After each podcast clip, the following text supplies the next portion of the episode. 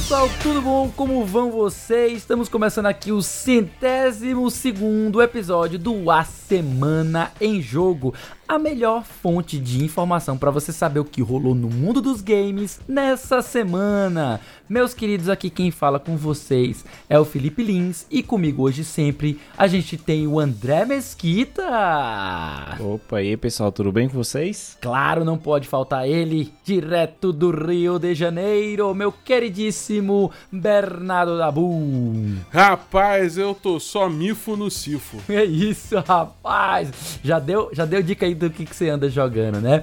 Mas É. fica ligado que hoje a gente vai ter. IGDA pede desculpas por não conseguir dar conta das próprias denúncias de assédio. Microsoft dá o fair play e garante que Call of Duty vai ser multiplataforma mesmo. E todas as novidades do Switch na Nintendo Direct dessa semana. É, meus queridos, essas são as principais manchetes do programa de hoje. Mas antes de cair de cabeça nas notícias, eu venho perguntar a vocês, meus queridos, que ainda não sabem ou talvez saibam, mas ainda não executaram essa missão. Vocês já ouviram falar do grupo do A Semana em Jogo no Telegram? Pois se não, eu vou falar pra você, gente. Nesse grupo do Telegram você pode receber um convite pra vir ouvir aqui a gravação ao vivo todos os episódios. Você também pode ajudar a gente a montar a pauta sugerindo notícias e acontecimentos do mundo dos games pra gente comentar. E é claro, você pode conversar com a gente e aqui acolá corre a chance de ganhar uns joguinhos de graça, rapaz, uns joginhos. Joginhos é bom, né, gente? Gostamos, É maravilhoso. gostamos. Gostamos, Gostamos né? demais. Gostamos, gostamos. Pois muito bem, gente. Se você gostou também, acessa aí o link t.me barra ASJ Amigos. Eu vou repetir, t.me barra ASJ Amigos. E entra aqui vem fazer parte desse grupo maravilhoso com os melhores amigos do A Semana em Jogo. E é isso aí, pessoal. Tendo feito o jabá desse episódio, deixa eu começar aqui com o nosso amigo de longe, mas que mora nos nossos corações, queridíssimo Bernardo Dabum. O que, que você fez nessa semana, meu amigo? O que, que você tem de bom pra nos contar? O que, que você anda fazendo, aprontando? Haha. Meu querido Felipe Lins, como eu falei na cabeça do programa, eu ando Mifu no Sifu. Eu sim comprei Sifu, o joguinho que a gente já até falou que semana passada que ia lançar, né? Nosso quadro de lançamentos da semana. É, eu comprei, e aliás, fica informação: se você tiver dúvida se compra no PC ou no PlayStation, deixa eu resolver essa dúvida pra você. Compra no PC. Porque no PC é tipo metade do preço, menos da metade do preço. É muito absurdo. No PlayStation tá 215, no PC tá 75 reais. E com desconto, cupom de desconto da época, você consegue pegar por 25 até. Acho que o cupom vai até o. jogo, né, cara? É, não, é ridículo, é completamente ridículo. Então você consegue pegar esse jogo por 25 reais até acho que final de fevereiro. É só você entrar na Epic, ativar o e-mail lá, que você consegue cupom e aí você consegue comprar a Sifu por 25 reais. E cara, o jogo. Ele é muito diferente do que eu esperava. Eu achava que ele ia ser um jogo meio de ação, beat 'em up, ah, sei o que e tal. Só que eu não esperava ele ser tão metódico quanto ele é. Ele é um jogo que realmente exige que você aprenda e entenda os sistemas. Eita, Pra eu tô, você- sentindo, eu tô sentindo uma vibe que ele tá, ele tá querendo dizer Não. Souls. Ele tá querendo, cheirinho. tá querendo dizer Não. Souls. Aquele cheirinho de não. Souls. Sabe por quê? Sabe por quê? Esse jogo, esse jogo, ele não taca uma porra de um ninja ao lado de uma direção que você nem tinha como ver ele vindo, entendeu? E te mata instantaneamente. É um Então jogo que... Sifu não é Sifu. Assim, um pouco. Porque, tipo, ainda é difícil, entendeu? Porque a mecânica desse jogo todo é que você, toda vez que você morre, você volta à vida, só que um pouco mais velho, né? E aí, tipo, tem todas as mecânicas lá que você vai, tipo, conforme você vai morrendo, vai aumentando o seu contador de morte, e aí, se você morrer de novo, tipo, sobe ainda mais, a sua- ao invés de ser um ano por um ano que você vai envelhecendo, é tipo um ano, depois dois anos, depois três anos, aí você tem forma de reduzir isso e tudo. Mas é.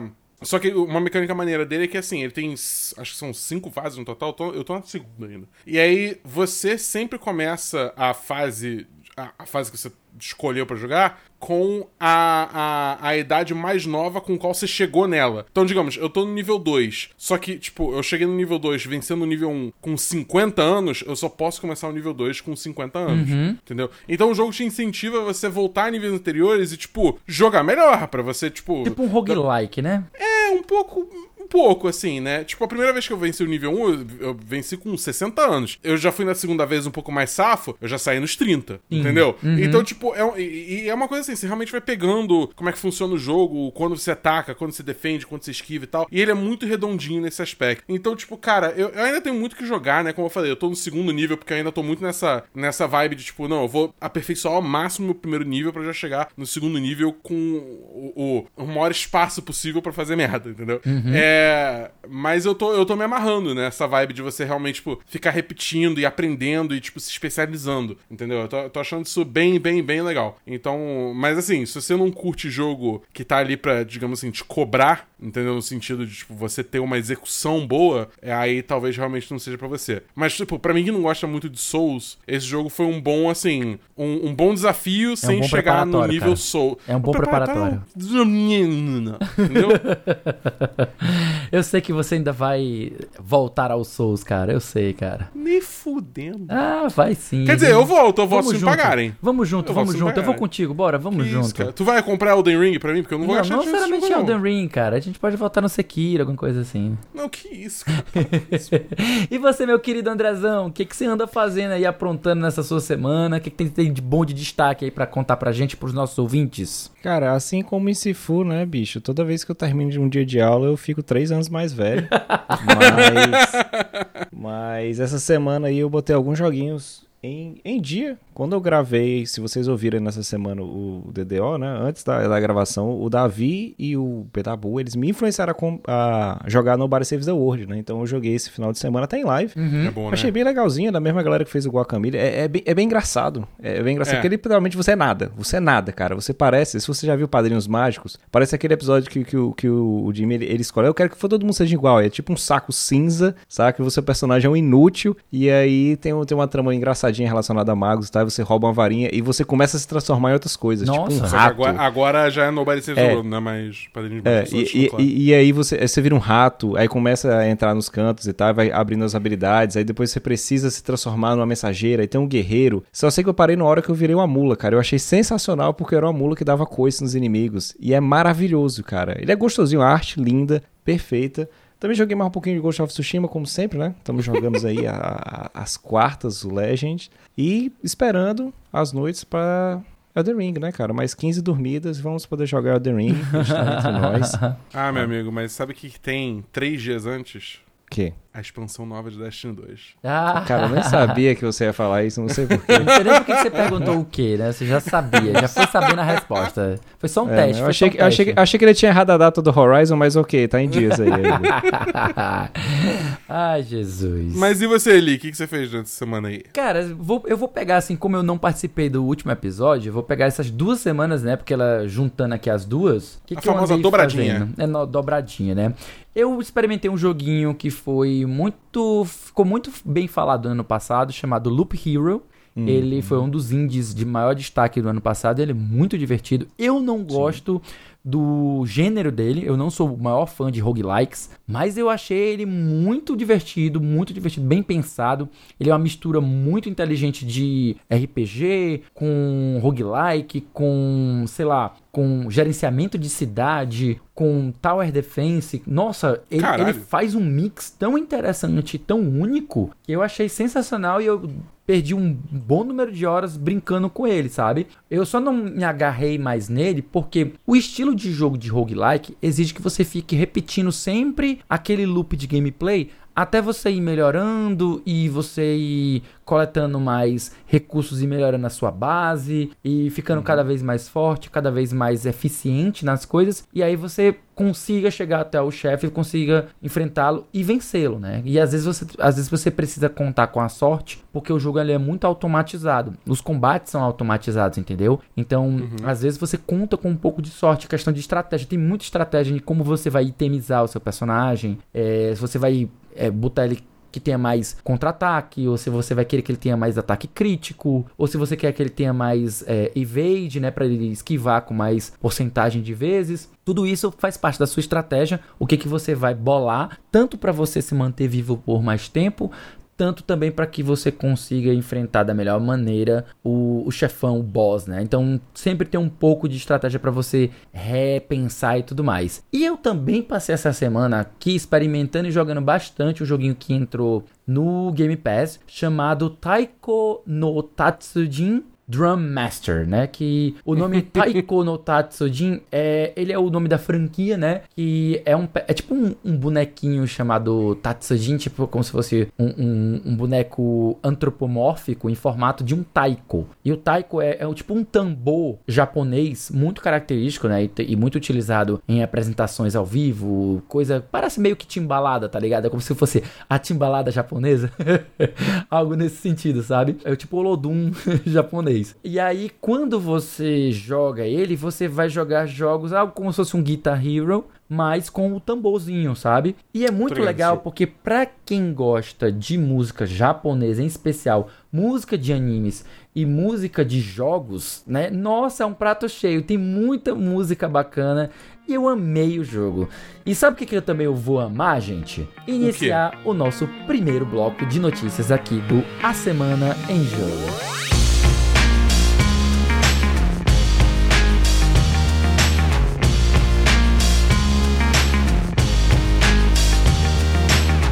Bem, pessoal, a gente começa o nosso primeiro bloco de notícias hoje com uma notícia não agradável. A gente não gosta muito nem de fazer piadinha quando a gente inicia o nosso a nossa escalada né, no início do programa. A gente vai falar um pouco sobre coisas que a gente tem visto acontecer com frequência, que são denúncias dentro da indústria de jogos. Né? A manchete é: IGDA pede desculpas por erros múltiplos em investigações. Notícia do Bryant Francis, né? É uma notícia importada, né, gente?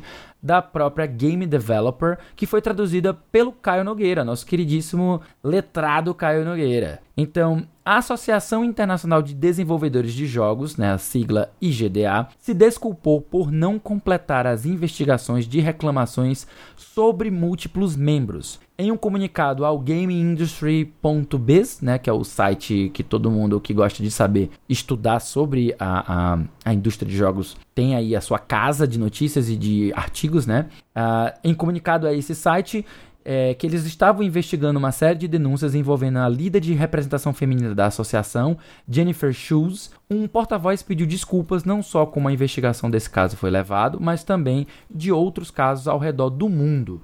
O debate sobre a situação de Jennifer parece ser só a pontinha do iceberg dessa investigação feita pela GameIndustry.biz. O site escreve que também estava analisando vários casos de comportamentos inadequados de outros membros não especificados e que a associação apenas se calou e não lançou nenhum tipo de comunicado. A IGDA, que está atualmente passando por uma mudança de lideranças, reconheceu essas preocupações em um comunicado e disse estar trabalhando para revisar os seus processos internos. Talvez vocês não saibam, mas o IGDA ele tem uma célula aqui em Fortaleza, né? Eles chamam de capítulo, aqui em Fortaleza, Ceará. E os meninos da estúdio Rogue Fairy, talvez vocês não conheçam, mas a gente, vocês ainda vão ouvir falar muito deles especialmente porque a gente vai fazer uma entrevista especial, porque eles estão cuidando do Alvanista, né? Dois dos, dos, dos, membros da Rogue Ferry já fizeram parte da presidência da célula da GDA no Ceará. E aqui eu venho pedir ao colega Rômulo Jardim para falar um pouco da perspectiva dele sobre problemas como esse que estão sempre vindo à tona em casos de escândalo que a gente tem visto por aí nesses últimos anos aí de cobertura de videogames, né, gente? Então, meu queridíssimo Rômulo, manda aí a visão. A gente, tanto eu quanto o Ítalo, a gente presidiu, fundou o IGDA, né, o capítulo Fortaleza, para ser uma célula do que é a proposta do IGDA, né, que é apoiar o fomento local dos desenvolvedores independentes. Essencialmente é isso. Só que o que acontece? O IGDA ele é uma ele é um grupo, uma associação muito grande, ela é internacional. Então, cada IGDA, cada célula de cada cidade, cada região, ela tem sua autonomia. Né? Tem poucas coisas assim que, que a gente não pode fazer, como por exemplo, ganhar dinheiro com o IGDA. Sobre o problema que aconteceu, velho, é o seguinte: a gente, vez ou outra, ia no portal, conversava com, com se fosse um embaixador, que é a pessoa que ajuda né, a, a, ao capítulo se formar, fomentar, se organizar um pouquinho, né? A nossa, na época, era até uma mulher. E, e o que acontece? lá dentro da organização maior mesmo, tem vários segmentos, vários setores, várias abordagens. Tem a galera que responsável por pesquisa, jogos, tem a galera que, que, que, que é responsável por negócios, por estar tá trazendo esse conhecimento, partilhar, por ir atrás de movimentar promoção, essas coisas nos eventos, né? E tem é, é, esse segmento também de tentar ser inclusivista cada vez mais. Só que o que aconteceu com esse episódio, né? Se mostrou que esses movimentos, eles não recebem bem um apoio. É que nem eu disse assim: "Ah, cara, a gente vai apoiar, a gente vai ajudar, a gente vai dar palco, a gente vai dar fala", mas não aconteceu, saca? Não aconteceu. A gente viu isso agora, né? Porque é difícil acompanhar o ritmo de como é que é cada um lá. Então, assim, é uma coisa que é muito distante do convívio. As células dos IGDAs, elas não se relacionam é, de maneira assim próxima da, do que seria a, a o principal, né? É muito mais para saber questão de negócios, entendeu? Não dessas relações, não de posicionamentos, entendeu? Mas uma coisa que eu posso te falar, enquanto eu era membro é, do conselho, enquanto eu fui presidente, né? Por dois anos, foi, foi os últimos dois anos do Ítalo, eu assumi a gente sempre tentou dar espaço de fala e representatividade e zelo e cuidado para com as nossas desenvolvedoras. Por quê? Porque a gente sempre soube que as mulheres eram minoria e a gente queria que elas se sentissem num ambiente seguro. E isso era uma das coisas que eu mais batia, velho. Mais batia, batia, batia. Incentivava as meninas a pegar na mão das outras e a correr né? Então a gente teve momentos assim que eu, enquanto liderança, tive que fomentar, tive que incentivar e tive que botar a galera às vezes na rede junto com outras pessoas também dizendo não é bem assim a gente tem que saber respeitar as mulheres as nossas desenvolvedoras as nossas colegas nossas amigas entendeu? Não é porque e, e o grupo cara lá é majoritariamente de homens né? Então você imagina essa dinâmica da gente numa questão local já é complicada. Imagine como é lá né? Eu acho que é um vacilo muito grande uma instituição como o GDA não conseguir ter esse controle né? Porque ele deveria ser um algo que olha para isso também, mas pelo visto pareceu que foi só boa vontade. Ah, fica aí com teu grupo, mas não faz nada, né? A gente depois de um tempo aqui que a gente viu que as meninas tinham pegado autonomia e tudo mais, ficou um pouco mais complicado apoiar porque a gente não conseguiu apoiar na verdade era nada, por causa da nossa falta de tempo enquanto liderança, né? A má organização da gente de tempo. Então a gente acabou que não tava fazendo ação nenhuma, mas tinha um grupo só de mulheres. A gente incentivava isso porque a gente sabe que um ambiente para que ele possa ter mais inclusão tem que ser um ambiente seguro, né? Então, por mais que a gente tentasse fazer isso daí, é, realmente é uma, é uma parada muito difícil. Né? Então, esse é um relato que eu lhe dou de como a gente tentou realizar esse acolhimento né, das minorias, de respeito, de inclusão no GDA Fortaleza, porque era algo nosso, era uma prioridade nossa, se tornou uma prioridade na minha pauta enquanto eu estava na liderança. Então, eu não gostava de ver bagunça no grupo, eu não gostava de ver preconceito no grupo, eu não gostava. Tudo isso eu cortava. Cortava e tentava resolver da melhor maneira, saca? Então, qualquer piadinha, brincadeirinha, coisa com, com, com homofobia, a gente cortava. Cortava na hora. para mostrar pra galera que ali não era bagunça. Entendeu? Que existe um objetivo. Apesar de ser um grupo de WhatsApp, não era bagunça. Mas é muito triste, né? Porque o que é que acontece pros outros núcleos? Faz parecer que não é um ambiente seguro, não é um ambiente incluso. Né? E é complicado, porque o IGDA, a figura do IGDA deveria ser um ambiente de você está sozinho, você é independente. E se isso já é difícil para a gente que é homem, padrão, imagine para as mulheres que desenvolvem, que trabalham nessa área. Se junta pra gente. Como é que essas pessoas vão se juntar nesse grupo? É sempre muito bom a gente ter essa perspectiva diferente de alguém que tá dentro e mesmo que esteja distante, né, mas faz parte de um braço da organização, mas eu queria saber de você, meu querido André, que é um cara que está sempre acompanhando também essa indústria nos pormenores, nos bastidores. O que, que você me fala sobre essa notícia? Como é o seu sentimento sobre ela? É, como até né, você leu aí na, na descrição da manchete, né, de, tipo, casos como o da, da Jennifer, é, tipo, são sempre a ponta do iceberg que eles começam, a gente teve isso aí com, com a própria Activision Blizzard, com outras empresas. Cara, eu até falei com a Thay uma vez isso. Acho que foi até aqui quando a gente tava gravando, que tipo, ainda é, a gente fica mal, porque a gente vê esse tipo de notícia, mas ao mesmo tempo eu me sinto um pouco bem porque eu sei que a gente está conseguindo ver cada vez mais essa galera bota na boca e dizendo, cara, aconteceu isso, ah, tá levando a sério. Mas o problema é, como isso acontece há bastante tempo, é uma coisa enraizada já aí na meio que na indústria de jogos, não só na indústria de jogos, tá? Mas em empresas no geral, em companhias no geral.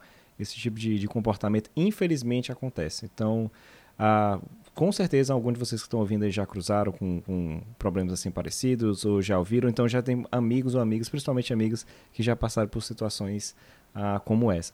Eu acho que é, é, até estranho, né? O próprio negócio, não, falhamos, não conseguimos. Cara, não, não, é falhar. Tem que continuar até você tomar todas as medidas possíveis. Tá? Ah, a gente está mudando alguma coisa, mas como é que vai ser esse tipo de mudança lá dentro, saca?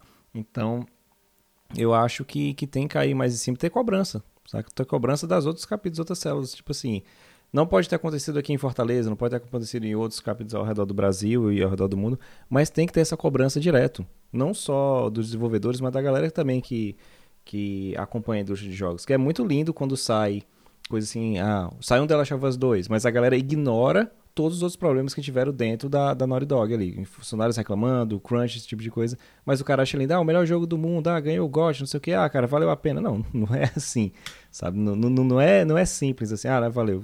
Tenho certeza se isso acontecesse com você, ou quando você fica cinco minutos a mais no seu trabalho, ou quando você é chamado a atenção, ou quando recebe uma piada desnecessária, você sente mal.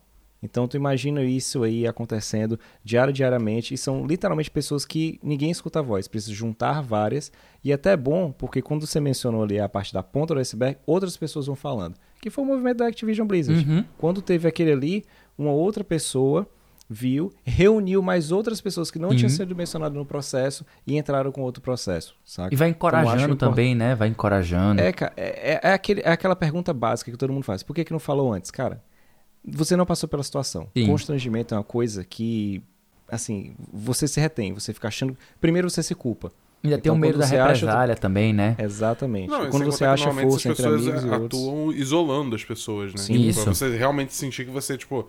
Ah, eu vou ficar sozinho. No caso, né, quando você tá de mulheres, eu vou ficar sozinha se eu botar a boca no trombone quanto a isso, entendeu? É, e, e, aí falando em boca de trombone, é, que é justamente a denúncia, a gente botar a boca no trombone a gente sabe que essa tarefa geralmente é dos próprios trabalhadores que estão lá sofrendo diariamente no ambiente profissional com comportamentos inadequados. Mas aqui do outro lado, a gente como consumidor, como fã de jogos, tipo, a gente não tem como botar a boca no trombone, ou a gente tem algo que a gente possa fazer. O que, que tu pensa sobre quando você vê essas coisas? Que, como você acha que a gente pode contribuir? Cara, é, a gente contribui fazendo barulho. Entendeu? É tipo, a gente contribui é, acreditando nas vítimas e, e, e, signal boosting, né? Tipo, pegando o que elas estão falando e, e, tipo, amplificando com as nossas próprias vozes, ou, tipo, no caso, sabe, se você tá no Twitter, porra, dá, dá RT, entendeu? Tipo, leva isso pros seus grupos, fala, ó, oh, esse aqui, mais um caso que tá acontecendo aqui, já teve na Activision, já teve na Riot, já teve na Naughty Dog, já teve na, na, na Band, já teve. Estamos aqui de novo, tendo na, na IGDA. Entendeu? Tipo, essa coisa não é, não é um caso isolado, isso aqui é endêmico da indústria. Entendeu? Tipo, realmente fa faz isso ser um, um fato conhecido que enfim, esse processo vai conscientizando as pessoas e também quando tiver um novo caso, vai mais gente se levantar e falar contra e tal. E, e, e aos poucos a gente vai retomando esse espaço, né? tirando o poder dessas pessoas que hoje acham que conseguem fazer esse, ter esse tipo de comportamento sem nenhuma represália. Entendeu? Porque até, assim, convenhamos, né? Até pouco tempo tinham como ter esse comportamento sem nenhuma represália, né? Agora que a gente tá tendo essa onda de mudança. E, uhum. e, é uma merda, cara, porque, tipo assim, por um lado eu super concordo com o André, eu sempre tento manter esse, esse, essa visão positiva de que, tipo, pô, é uma bosta o tempo todo tá saindo notícia assim, mas é sinal de que as coisas estão indo pra frente, mas ao mesmo tempo é muito cansativo, cara. Tipo, entendeu? Imagina, imagina ser uma mulher num, num, ambiente desses, entendeu? E tendo que constante, porra, você é uma mulher que tá sonhando em entrar no mercado de videogame. E você tá sendo bombardeada todo, todo, todo ano, todo. Nem todo ano, a cada, sei lá, três meses sai uma notícia dessas, entendeu? É, tipo, deve ser uma coisa devastadora, assim.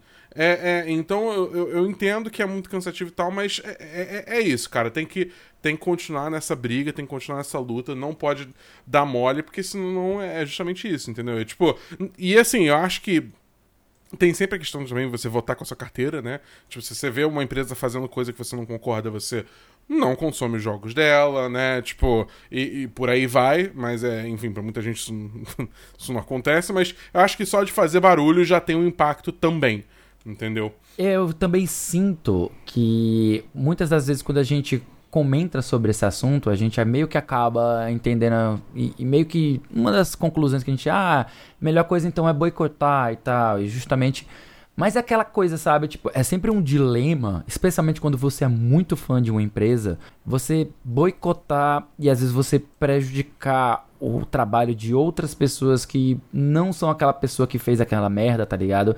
Então, é, não tem nada a ver com nada. Exato, tem nada a ver com aquilo ali e, e vão ser prejudicadas porque a, o boicote, tá? Apesar de que o boicote é uma coisa tão descentralizada e tão, digamos, é, gatos pingados, né? Tipo, a porcentagem é tão pequena que dificilmente a gente vê algum tipo de boicote que causa um estrago real, que causa uma mudança. A gente tem visto nesses últimos anos muito mais a dependência de órgãos governamentais, né? E da própria imprensa tá martelando aquele negócio sem parar, uhum. sabe? Então, uh, tem empresas como, por exemplo, a Riot, que se envolveu em escândalo de, de, de machismo há um tempo e que até hoje eu ainda não vi nenhuma notícia positiva, mas também meio que a imprensa se calou, não sei por que o motivo, não sei se porque é... houve alguma nota, nota para a imprensa, eu não sei dizer. Você sabe dizer, Dabu? Então, teve um follow-up um ano depois no Kotaku sobre uhum. é, esse falando, falando que, tipo assim, não tá tipo, perfeito, mas houve uma, uma movimentação na direção certa. Houve uma melhora eu, não quero nem, eu, não quero né? nem, eu não quero nem arriscar falar que melhorou, uhum, mas assim, uhum. sabe quando você vê indícios de que, tipo, é, é, é, é, posições estão sendo preenchidas, cargos estão sendo criados, grupos estão sendo formados para encaminhar a coisa para uma direção melhor, entendeu? Sim, sim, é, tipo, claro. Tá, tá, rolando essa movimentação. Então a Riot é uma que, é, junto com a Band, né, são duas empresas que eu vejo, assim, que, tipo, a movimentação que teve depois desses casos é claramente na direção certa, entendeu? Entendeu? Sim, né? E, e a, enquanto isso a gente vê a Ubisoft que também foi protagonista de notícias nessa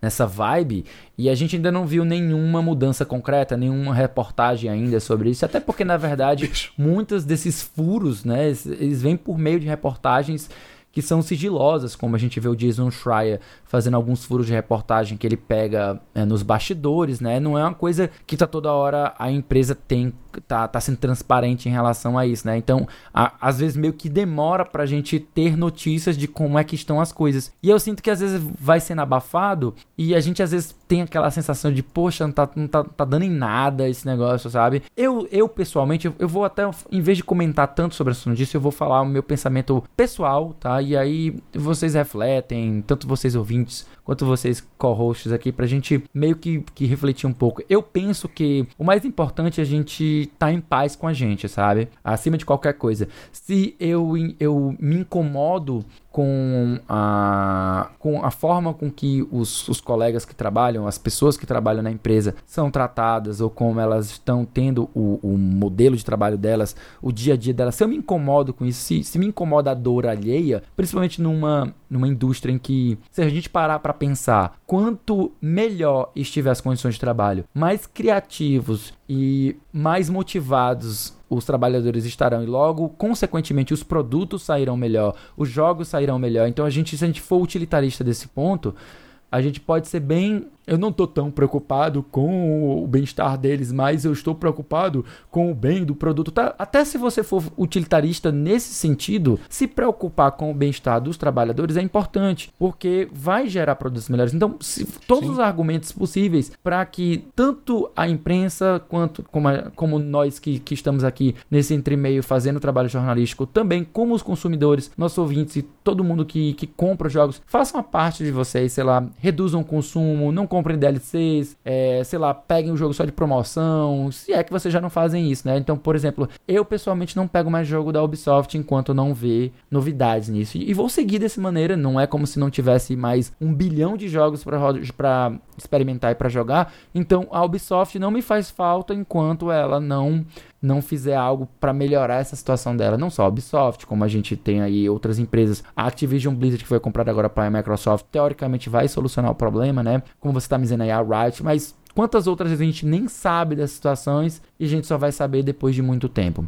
E falando desse assunto, a gente, já que a gente tocou na Microsoft, dessa aquisição aí bilionária da, da Activision Blizzard, né? A segunda notícia que a gente traz está diretamente ligada com isso, que é justamente a Microsoft, ela vai manter o Call of Duty e outros jogos da Activision no PlayStation e não é só em relação aos contratos vigentes, mas também no futuro. É algo que ela se compromete, né? Vou pegar aqui essa notícia que foi do foi escrita pelo Rafael Monteiro para Tech Tudo, tá, gente? Deixa eu fazer a leitura aqui para vocês.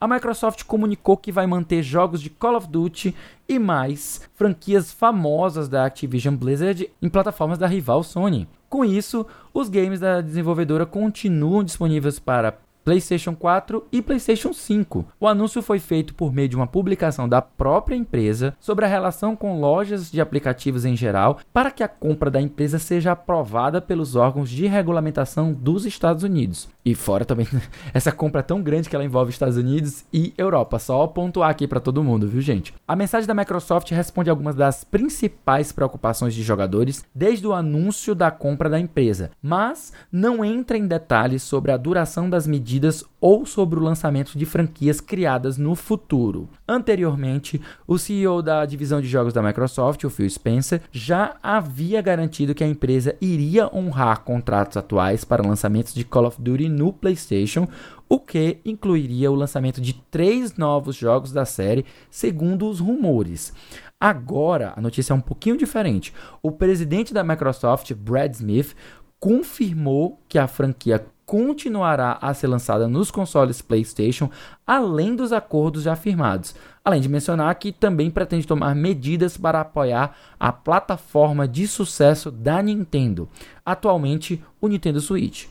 Acreditamos, aqui palavras, nas palavras dele, acreditamos que essa é a coisa certa para a indústria, para os jogadores e para o nosso negócio, disse o Brad Smith na mensagem.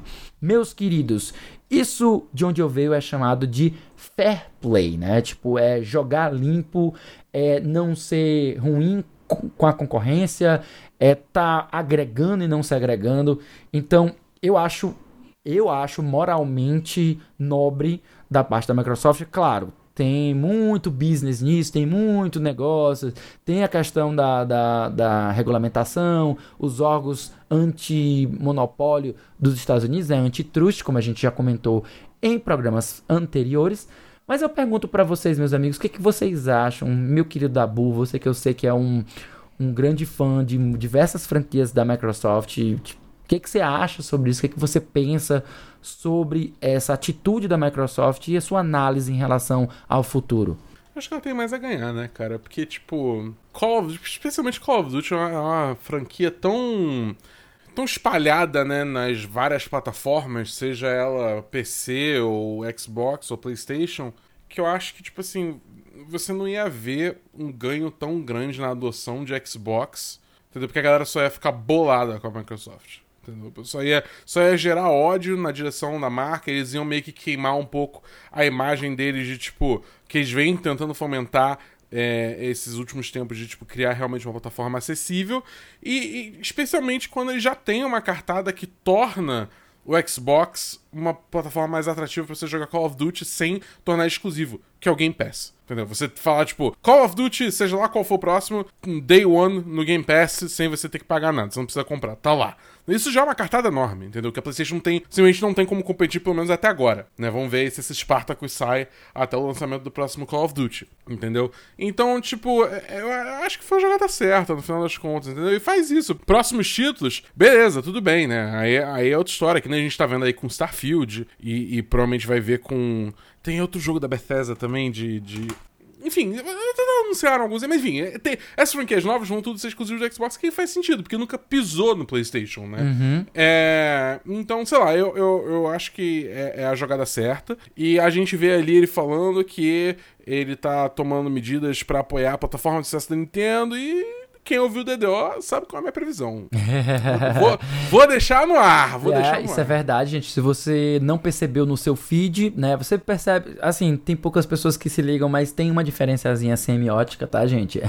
Quando a gente lança um episódio normal aqui do A Semana de Jogo, ele tá de um magentazinho, né, um ou mais puxado por vermelho, ou mais puxado por rosa, como você identificar. E, às vezes em quando, dropa aí, ó, cai na sua caixinha uns episódios que tem a borda e as coisas em amarelo. Esses são os nossos episódios do DDO, depois das 11. Esse nosso programa, ele é mais livre, é uma pauta única em que a gente conversa trazidos aqui pelo nosso majestoso e pomposo Dabu, que Opa. comanda esse, papo mais animado e um pouco mais é, é, livre, né? Não é tão sério quanto a gente leva aqui, mas é assim, é claro, a gente leva sempre com profissionalismo, apesar da gente brincar bem mais no DDO. Mas fica ligado que sempre vai estar tá caindo aí na sua caixinha de, de, de feed o DDO junto com o principal. E aí eu, eu vou mudar aqui, não é principal, mas é principal no meu coração, nosso Andrezão.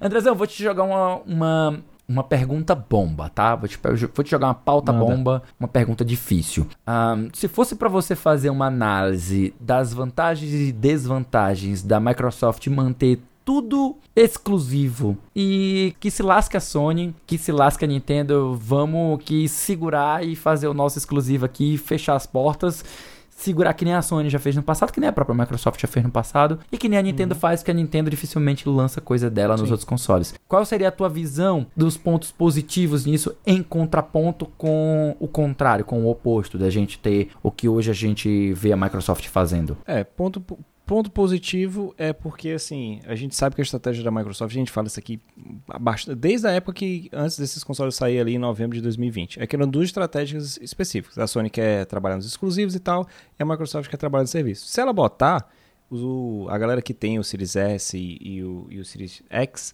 né, eles vão ter esses jogos Day One, mas também lembrando que ela lança para PC. Então, se como o Dabu falou, a estratégia foi, cara, a gente vai deixar sair para concorrência, né? E vamos focar no Game Pass. Mas se ela fala, não, esse jogo vai ficar aqui só no Game Pass, eu acho que é um fortalecimento para esse mercado dela grande. Não sei se tão vantajoso na parte de hardware e também é um aquele questionamento que eu sempre faço daquela entrevista do Sean Layden, né? O mafioso, como o nosso queridíssimo Davi do Bacon gosta de falar, né?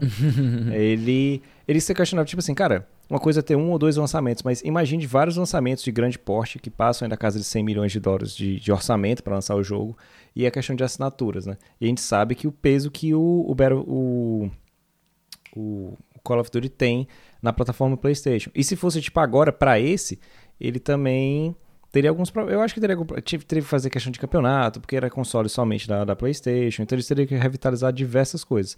Para a empresa, não sei se mais hoje em dia isso é vantajoso. Se fosse nos anos 90, até nos anos 2000, eu acho que ok. Mas, cara, a gente já debateu isso várias vezes, inclusive até no DDO.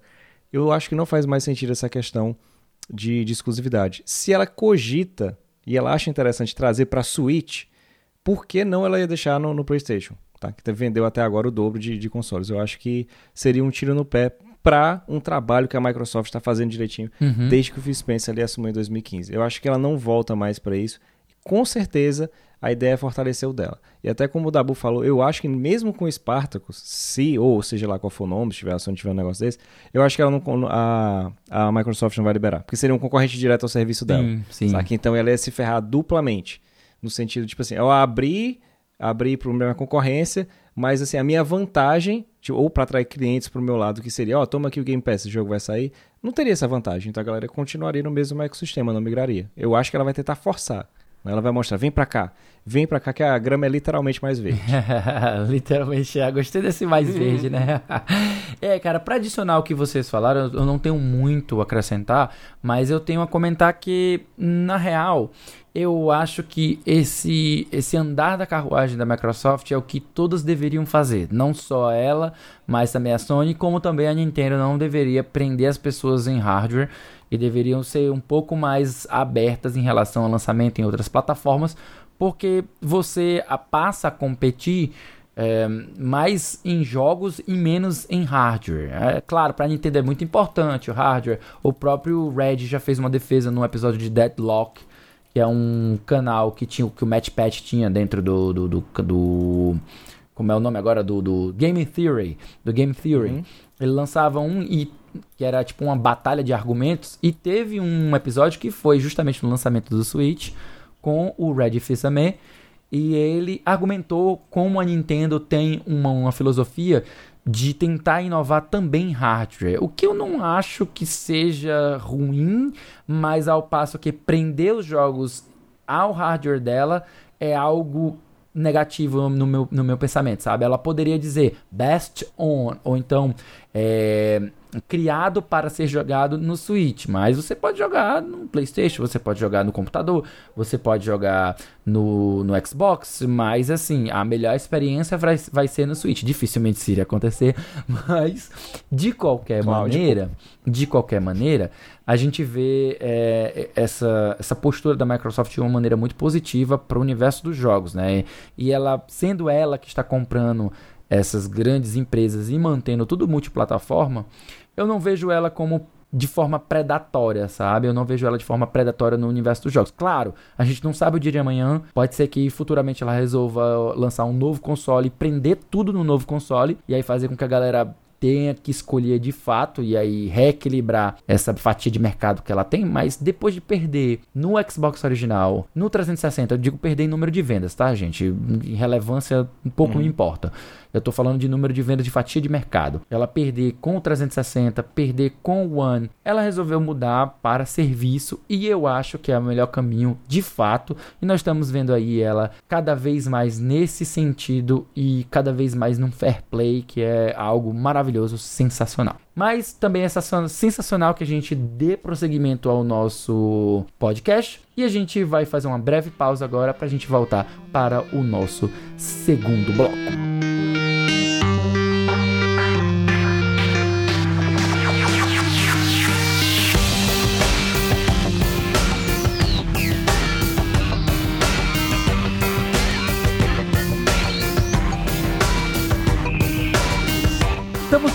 Volta para o nosso segundo bloco de notícias da semana em jogo e nós vamos agora fazer um grande apanhado, um resumo geral da Nintendo Direct que foi ao ar ontem. Hoje a data de gravação é dia 10, então foi ao ar ontem, dia 9 de fevereiro de 2022. O Nintendo Direct com um monte de novidade para este primeiro semestre de 2022, né? Nós vimos aí Xenoblade Chronicles 3, nós vimos aí Fire Emblem Warriors, nós vimos uh, o novo Fire Emblem Warriors, na verdade, né? O Three Hopes.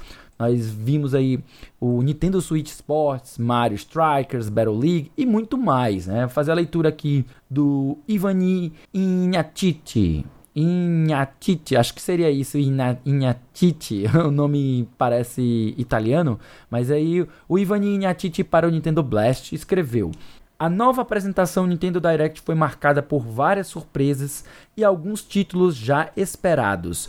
Tivemos o retorno de vários RPGs clássicos da Square Enix, além do anúncio de títulos first parties bastante empolgantes como Fire Emblem Warriors Three Hopes, o Mario Strikes Battle League e Nintendo Switch Sports. No geral, foi uma apresentação com bastante variedade. Eu vou aqui de fazer alguns destaques, gente. A gente viu aí na Direct, a gente teve a apresentação dos jogos que eu já falei, o Fire Emblem, a gente também viu a versão de No Man's Sky para o Nintendo Switch, legal agora, legal, interessante, curti bastante. Vimos também Front Mission 1, Cara, o remake do Front Mission First está sendo feito, que vai ser lançado não só para o Nintendo Switch, mas também para outras plataformas. Vimos aí o Chrono Cross The Radical Dreamers Edition, né? Olha aí, ninguém esperava por isso, mas já tinha tido Só um rumor, meu né, coração. né, gente? Só meu coração mas e minha ansiedade. A gente já okay. sabia, foi confirmado o rumor e anunciado o remaster, né, desse jogo do PlayStation 1, o Chrono Cross, e com a novidade que eles agora traduziram oficialmente uma visual novel, na verdade é menos visual novel, mais um text-based adventure, que é chamado Radical Dreamers, que é um dos, dos, dos jogos que fazem parte dessa trilogia, entre aspas, conceitual, né? Trilogia conceitual, que é o Chrono Cross, o Chrono Trigger e o Radical Dreamers, né, gente? Também tivemos aí a notícia que abalou as estruturas de gente com mais de 30 anos de idade aí.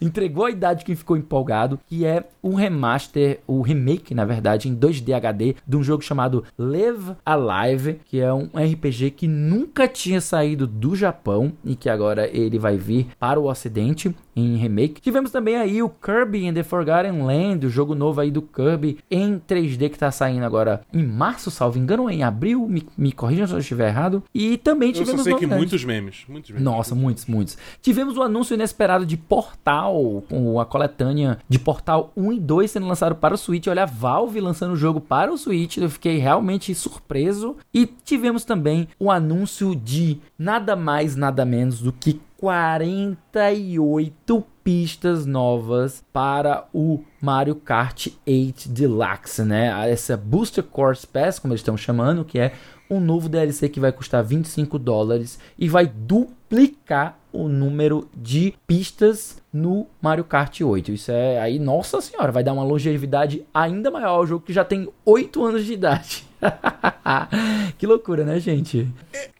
Eu tenho, eu tenho, eu tenho ressalvas com Tem esse ressalvas. DLC de Mario Mas eu vou logo Kart lançar. Vou começar logo com você, meu querido Dabu, e vou logo lançar a primeira pergunta motivadora deste bloco. Antes de qualquer coisa, o que, que você achou da Direct? Qual foi o seu, o seu, sua opinião geral sobre a Direct? Você curtiu? Ok. Tipo, teve umas coisas legais. Tipo, o Kirby, eu, eu tô super embarcado nesse jogo. Uhum. Eu acho que esse jogo vai ser realmente muito bom. Vai ser, vai ser um desses jogos, assim, que, que, que eu chamo de jogos especiais, entendeu? Que é tipo o Super Mario Odyssey. Que você vai jogar com um sorriso enorme no rosto, vai se divertir horrores. É isso aí. eu acho, eu acho que, que o Kirby tem todo o potencial pra ser um jogo desse, até porque, tipo, é o Kirby, ele é uma bola de chiclete rosa fofa, enorme. Então, tipo, acho que não tem muito erro aí, entendeu? Na minha opinião. Dado que eu vi do jogo O até erro é agora. não esse gostar é- do Kirby, né? Oi? Oi? Que foi? O erro, o erro é não gostar do Kirby. Exatamente, Exatamente. exatamente. Ainda mais agora com, tipo, a habilidade de. Cara, eu queria estar na sala que o pitch dessa ideia foi. Tipo, cara, e se o Kirby tentasse engolir alguma coisa tão ridiculamente grande que, tipo. Meio que dá certo, mas não. Entendeu? E aí foi criado aí o, o, o, o Mouthful, né? Que é tipo. Que ideia sensacional. Eu, eu tô muito embarcado nesse jogo. O resto, Mario Strikers Battle League, excelente também. Sou muito fã do Mario Strikers Battle League. Do, do Battle League. Da franquia. Dos outros Mario Strikers, da franquia como todo, né? É, joguei muitos outros, eu, eu me amarro, então tô muito afim de jogar esse. O resto realmente não, não, não me não conversou muito comigo. E esse Mario Kart 8, no primeiro momento, no primeiro, foi que nem quando anunciaram aquela, aquela coletânea de, de Super Marios é, 3D, né? O Super Mario 3D All Stars. Que no primeiro momento eu, eu fiquei encantado. Eu falei, é isso. É isso, é isso. Era tudo que eu precisava. Obrigado, Nintendo. Mas aí você para pra prestar atenção. E você vê que nem tudo é como aparenta ser. Eita. E quando eu comecei a olhar, eu vi assim, cara, tá meio estranho essas, essas pistas, né? Tipo, sei lá, tá meio. Tá, tá- parece tudo meio borrachudo e tal. E aí eu fui ver que, tipo, eu não era o único que tava tendo esse sentimento. Online todo mundo tava falando. Todo mundo, né? Enfim, eu devia evitar usar essas hipérboles. É. Mas eu vi outros usuários é, falando, comentando também. Que, tipo, o estilo dessas pistas vem muito do Mario Kart Tour, que é um app de celular. Celular, Entendeu? é. A versão pra É, celular é, do jogo. Exatamente. E aí, tipo assim, é muito distoante o nível de qualidade das pistas que já estão atualmente no Mario Kart 8 versus essas novas que estão entrando. Entendeu? Então, tipo, é mais uma vez a Nintendo fazendo um porte safado e tentando ganhar dinheiro em cima do público deles. entendeu? E, tipo, e, e- e não, não, não, não, não, não. Eu já, eu já não comprei o Mario 3D All Stars por esse motivo e eu me recuso a comprar esse pack também, a não ser que. é, Uau, né? Tipo, foda-se, né? Então vai olhar pra. Ah, não, o Bernardo Abu da semana de jogo disse que não vai comprar, uau. Mas enfim, o ponto é que, tipo, cara, não, não dá, tá ligado? É, é muito, é muita safadeza. Eu, eu, eu tô bolado com ele. Eu vou te cara, explorar mais é um pouquinho, tá bom? Eu vou te explorar mais Explore, um explore, pouco. É, explore. o que, que você tava esperando, tava na expectativa e acabou não vindo? Lembrando que a gente já sabia previamente que ela só iria se focar nos lançamentos pro primeiro semestre, então muita gente acabou sonhando alto demais e se decepcionou muito. Eu acho é pouco, vai de novo. Mas você, meu Dabu, meu queridíssimo, você que tem ah, o pé no chão, o que, que você acabou ficando um pouquinho decepcionado porque você queria que tivesse aparecido? Tá, já que é pra ficar pé no chão, dá, dá só um segundinho, calma aí, já volto. F0! Desculpa. É. Eu não vou Pois cortar bem. isso. Não, tu vai só, tu vai só botar regular, nivelar o som ali pra subir, pra galera ouvir ali, é daquela loucura. Cara, meu Deus do céu. Meu Deus do céu. O Dabu se levantou no estúdio. Foi longe. Não, ele foi pra tipo o gritar. gênio do mal, cara. Ele foi brincando na cadeirinha com a rodinha, igual um, um gênio maligno ali. Mas, vai, pé no chão, vá, meu querido. O que, que você queria que tivesse sido apresentado? Cara, pé no chão. Eu sei lá, é tipo assim, eu, eu, eu, eu gostaria de ver o que, que eles têm pela frente, tipo, com esse Expansion Pass. Que Uhum. mais que eles têm a adicionar esse serviço pra fazer ele não ser um assalto. Mas olha que só, poderia- você não acha que ele, ele já agregar a DLC do Animal Crossing e agora a DLC do, do próprio é, é, Mario Kart não, não- já não agrega valor a ele, apesar dele ser muito caro, mas não agrega valor a ele? Tipo, agrega, mas não o suficiente, tá ligado? É tipo, vamos lá, cara, você, tá, você já tá pagando, tipo, ma- o, mais que o dobro do serviço base. Sim, sim, sim. Entendeu? É tipo, você tem que botar alguma coisa bem substancial. Eu não acho. Por mais que seja, beleza, são 48 pistas. É tipo. Sei lá, é porque- antiga, sei lá, entendeu? É tipo. Não, eu sei, mas debatendo isso, sei lá, botando na ponta do lápis, você colocando quanto custa um jogo da Nintendo, que geralmente físico vai pra casa dos 400 reais, mas é, digital é uns 300, 350. Você levar o- preço que você tá pagando pelo online com DLC e com os jogos que da assinatura que, que fazem parte eu não consigo achar tão absurdamente caro, apesar de que eu já acho um absurdo você pagar pelo online, sabe? Eu acho pagar por online um absurdo sem tamanho que a Microsoft começou com essa merda, a, a Sony deu prosseguimento e depois de muito relutar, a Nintendo foi e também entrou nessa onda e eu acho isso completamente ridículo, mas tá todo mundo acostumado, ninguém boicotou quando deveria e tamo aí, vivendo essa vida. Eu sei lá. É tipo, eu fico pensando assim, cara, o, o, o, o, o Booster Course Pass, né, que é esse negócio, ele já custa 25 dólares. E Uhum. salvo engano, o Expansion Pass é tipo 25 dólares em cima da assinatura normal. Sim, mas aí ele Então, inclui tipo- jogos de Nintendo 64, jogos de Mega Ah, Drive bicho, mas- e agora inclui uma outra DLC além da que já tinha do Animal Crossing. Não sei. Se a gente for tratar de valores, eu não tô achando tão esticado, mas enfim, Ah, a gente eu acho, cara. Eu sei lá, pra mim não, não, não, vale a pena, entendeu? Tipo, você olha Sim, o claro. que os competidores estão fazendo, entendeu? É tipo, porque, assim, no momento que você tá assinando o Expansion Pass, você não tem que levar em consideração só que você tá pagando só o Expansion Pass, você tá pagando o valor inteiro Sim, da claro. assinatura inteira, porque você não tem como assinar só o Expansion Pass, Sim, entendeu? claro. Então, tipo, é uma assinatura que no final das contas acaba batendo de frente com as assinaturas do Xbox e do PlayStation. eu concordo. E especialmente no caso do PlayStation, desse caso, nesse caso eu vou dar ponto pro PlayStation, é muito, tipo assim, de 10 a 0 na Nintendo. Porque todo mês tem jogo iradíssimo no Não, PlayStation levando em Plus. consideração, se você Entendeu? for ver. Por exemplo. se você for ver hoje o, aspecto de pagar pra jogar online no Xbox, você tem a melhor de todas as, as- os cenários, que é você pagar o, o- o Game Pass. Você paga o Game Pass anual, É. você não só joga online, como ainda tem a biblioteca do Game Pass, tem o xCloud e ainda tem os Games with Gold, sabe? Então, tipo, é, quem mata a pau nesse, nesse, nesse campo é a Microsoft. Mas eu concordo com Também. você, se você for comparar com os outros dois. Mas enfim, já te explorei demais, deixa eu, deixa eu perguntar. Só deixa eu falar mais uma coisa que eu também tava esperando, e, e já virou até meme, mas eu, eu- de fato tava esperando. Silk Song, cara. Vamos lá, Sim, né? já virou meme. Tava na hora, não, já tava na hora já, né? O Pô, meme pelo não amor de morre, Deus. cara. O meme não o meme morre. não morre, o meme não morre. o meme Não, não eu-. Mas eu- deixa, deixa o André falar, porque eu já Mas eu demais. concordo contigo. Eu também vou, vou já adiantar aqui que eu acho que o Silk Song já tá mais atrasado do que, sei lá, não, não consigo nem pensar numa metáfora. Eu acho que eu me atrasei no pensamento pra, fazer uma piada sobre isso. Mas, Andrezão, vem cá. Vem cá, meu querido. Me diz aqui. Não, olha, olha, eu já vou encerrar o programa, não. Mas vem cá. Me diz o que, que você achou da Direct e o que, que você tava esperando e que acabou não vendo. Cara, veio tudo que eu queria. Tocou a- cara, tocou a música no meu coração, cara, quando apareceu o Chrono Trigger, tá? Não, mas assim, eu, eu tenho.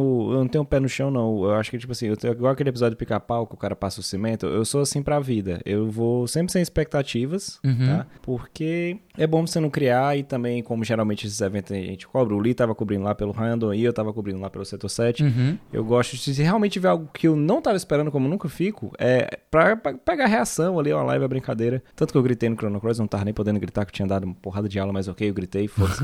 é... Tudo pelo show, né, cara? Tudo pelo show. É pelo show, cara, tudo vale pelo show. E que eu vou gastar dinheiro com isso, tá? Eu, talvez eu já tenha adicionado fundos na minha carteira, provavelmente. Mas. Mas. ah, a, que- a questão é assim, eu. Literalmente não tava esperando tanta coisa. E eu, eu curti, velho. Eu curti. É, Essa, vários lançamentos que você falaram. Trouxendo jogos como Live Alive, Front Mission, cara. Eu tava conversando com o Lee aqui antes da, da gente fazer a gravação. O contato que eu tive com esse jogo era meu primo, não o Rodrigo, né? Que hoje o Rodrigo tá falando de Japão. Nem precisa, ele e o Lee aí já estão quase morando no Japão. É isso, cara. É, buscando patches pra, cara, esse, falam muito bem desse jogo, vi aqui no fórum, tô tentando procurar uma, uma versão que tem legenda em inglês, porque não tinha. Mas eu tô com o Dabu, que eu acho que a única coisa que faltava, eu não tava esperando o Breath of the Wild 2 fizeram. aí, a sequência, Uhum. ou o Mario Odyssey novo, Até porque ou um isso, Donkey é, Kong isso é 3D. material É, pra E3, né, cara? Não é material pra uma Sim. Direct no começo do ano. É, e, ou sei lá, um, um, algo- o Sakurai, o nosso Kamen Rider, falando alguma coisa sobre o Smash. Ah, não, voltei, vou fazer alguma coisa. Assim, e isso a Nintendo ia fazer. Se era 40 minutos, era trabalhar outras coisas, né? Eu achei que até o tempo do, do o, o esporte lá, Nintendo Switch Sport, foi ok. Né? Tem coisas bacaninhas, é, trouxeram. Mas a única coisa que... Uma cerejinha no bolo, pra ficar 11 barra 10 tá? Seria só o Silk Song. Porque ele entrava. Ia ser, tipo assim, ia ser o maior jogo naquele escopo. Não tava tendo jogo animal. Uhum. Sabe? Tava tendo jogos bons. Eu vi até gente brincando que foi uma- a Direct da Sony, né? Porque reviveu os jogos do PS1. e o outro teve Front Mission, teve Chrono Cross. Ele clonou a cara. Clonou a 1 e 2. gente, clonoa, Cara, velho. Tá maravilhoso, bicho. Tá maravilhoso. Então, assim, eu acho que foi ok. O Kirby, eu brincava com o Kirby of Us, mas como o Dabu disse, eu. assim, agora realmente a gente tem uma noção de como é a a- o jogo, como é a pegada do jogo. Eu acho que deve ser divertidíssimo você jogar ali, cara, no intervalo, alguma coisa. Eu tô quase pra pegar um Switch Lite, porque como eu tô em algumas janelas esse ano, então eu fico muito tempo ocioso no trabalho. Uhum. Então é perfeito pra eu pegar ali rapidinho, joguei. Ou até pra usar um, um, como um artifício, uma ferramenta pra sala de aula também, né? O professor aí fazendo uma doutrinação gamer, como sempre. mas, mas eu achei legal, eu achei bem legal, eu não achei que foi arrastado, eu achei que teve muita coisa boa. Quando botou o Live Alive, a única coisa que eu fiquei pensando na minha cabeça é que poderia ser bom, fica a dica aí, viu, Square e Nintendo, um HD 2D do Final Fantasy Tactics, cara. Nossa, Pronto, pra sim, mim seria- cara. Tá faltando. Eu acho que o mundo tá precisando de a galera ler um pouquinho, ver um pouco daquelas ideias daquele jogo, como é maravilhoso, Sim. tá? E tacar porradas em pessoas que são como Delita. Nossa senhora, sim, cara. Todo- todos odeiam Delita, cara. Todo mundo odeia Delita. Tipo, todo mundo odeia o Chris, todo mundo odeia Delita. E você, meu querido Felipe Lee, que estava lá Cara- na beca, maravilhoso de terno, cara. Uma combinação assim crocante, Isso, diria.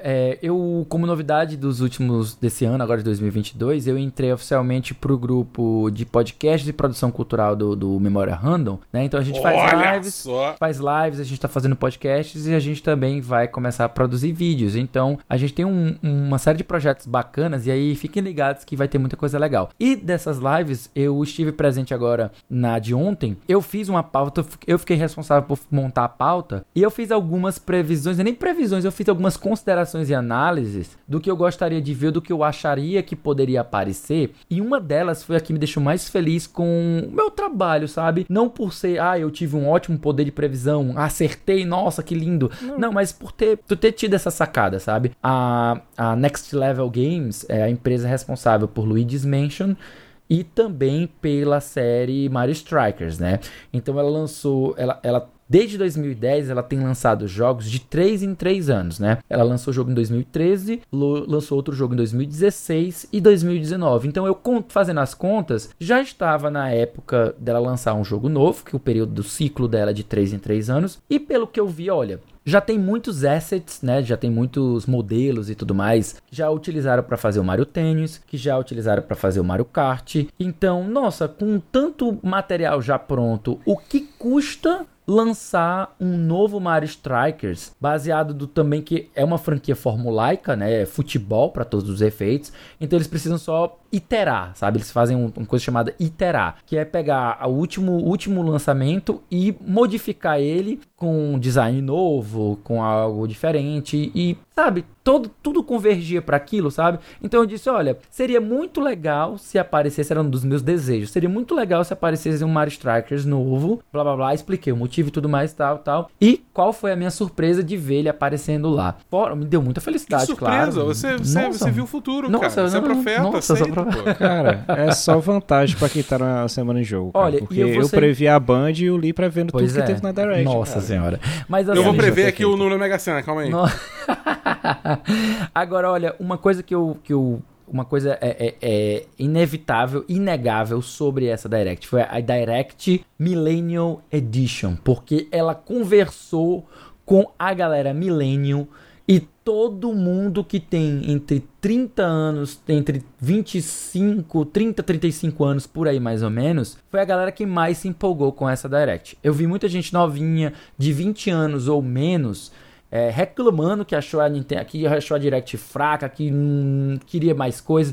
Eu acho, primeiro, um problema da galera de esperar coisas que hum, Bicho, peraí, gente, vamos sonhar com o pé no chão também, né, cara? A galera tava esperando, sei lá, um novo Mario Odyssey. Tipo, gente, ela tá, ela tá fazendo um, um, um bagulho pra esse primeiro semestre de 2022. Ela não vai bem, jogar as bombas. F0 nesse primeiro Mas, ela não- mas eu não acho que ela ia fazer isso numa direct focada nesse ano, sabe? Eu acho que isso é um material pra ela deixar pra, uma, pra, pra E3.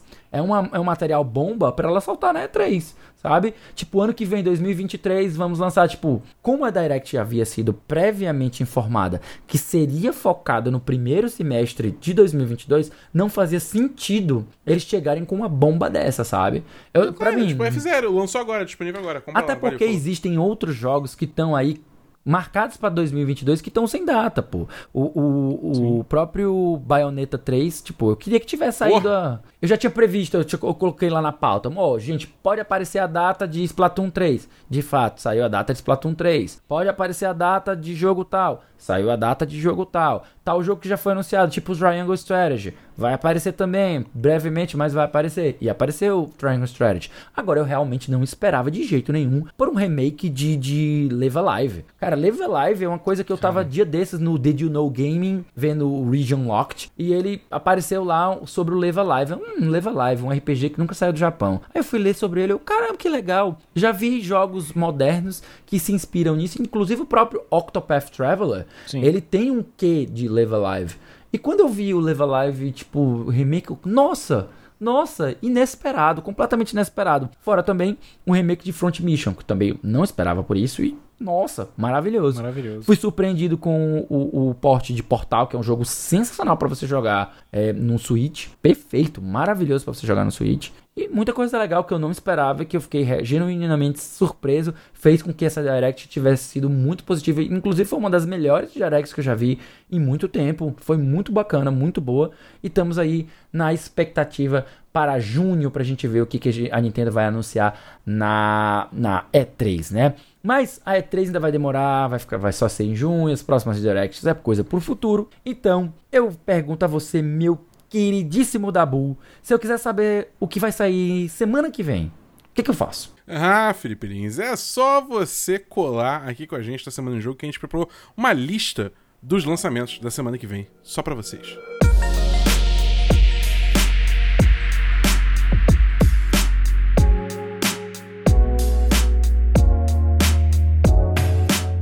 Muito bem, pessoal. Agora a gente vai entrar naquele bloco maravilhoso em que vocês ficam por dentro do que tá saindo essa semana. E caso vocês não estivessem acompanhando, agora vocês estão ligados, né?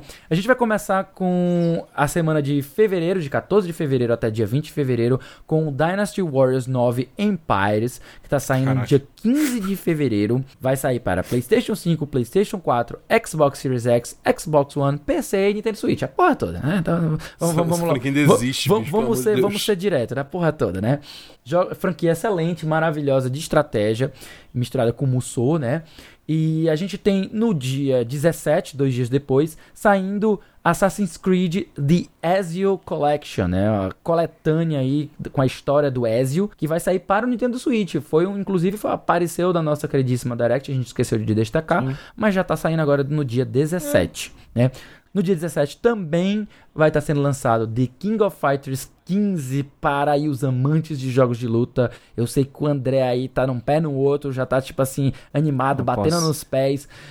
Posso falar nada, só digo esperem por conteúdo meio Tá certo.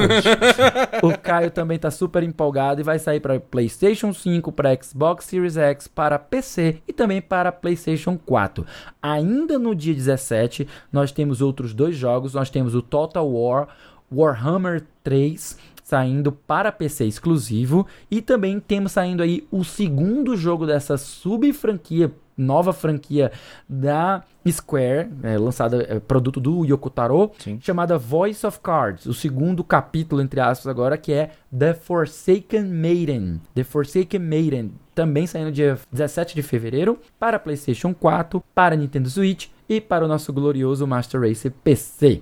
E no dia 18, para finalizar nossa lista aqui, chegando o aguardadíssimo Horizon Forbidden West para PlayStation 5 e também para PlayStation 4. E nós aqui do PC estamos torcendo para que a Sony futuramente também lance para a plataforma. E é isso, gente. Além dos jogos da semana, esse quarteto, que também agora é eventualmente um quinteto e de vez em quando um sexteto, com a, a presença da nossa queridíssima Thay, tem um monte de conteúdo para vocês ficarem ligados. É isso aí, Li. Toda sexta-feira tem episódio novo do Vale a Pena Jogar com o nosso queridão, que não está aqui hoje, mas ele vai aparecer em breve, o Davi do Bacon, trazendo uma review de um jogo que ele acabou de zerar. Isso mesmo, de segunda a sexta também você pode acompanhar o Bedabu na Twitch a partir das 18 horas para jogar Destiny 2 junto com ele, além de vários outros jogos. Só acessar twitch.tv barra Bedabu.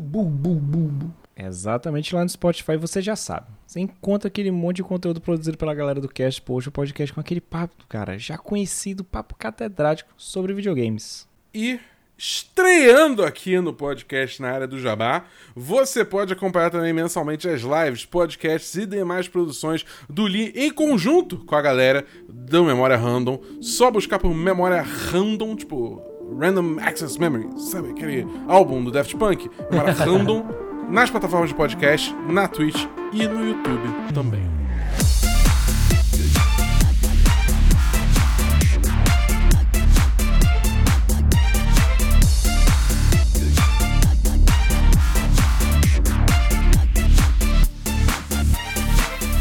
Isso aí, meus queridos. Esse foi o centésimo segundo A Semana em Jogo. Se você ouviu até aqui, olha, eu quero dizer um muitíssimo obrigado. Aqui, ó, tô nesse momento igual o, o Miguel Falabella, dando aquele muitíssimo obrigado.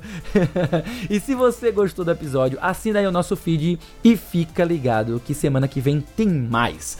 Antes da gente encerrar o cast, a gente deixa aqui o nosso muitíssimo obrigado também ao pessoal da Nintendo Blast, ao Tech Tudo e a própria Game Developer pelas notícias lidas nessa edição do cast.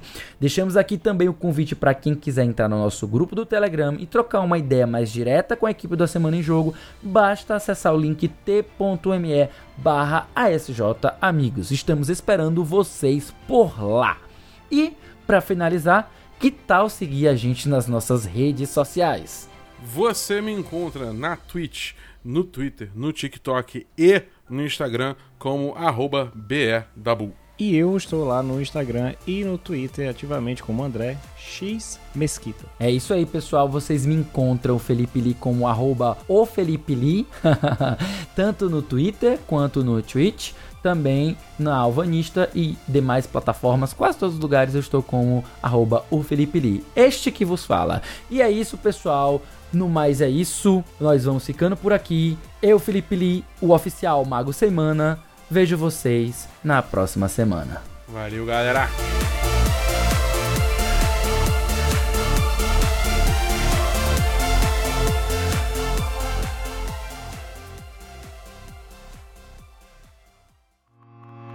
Este podcast foi editado por Felipe Lins.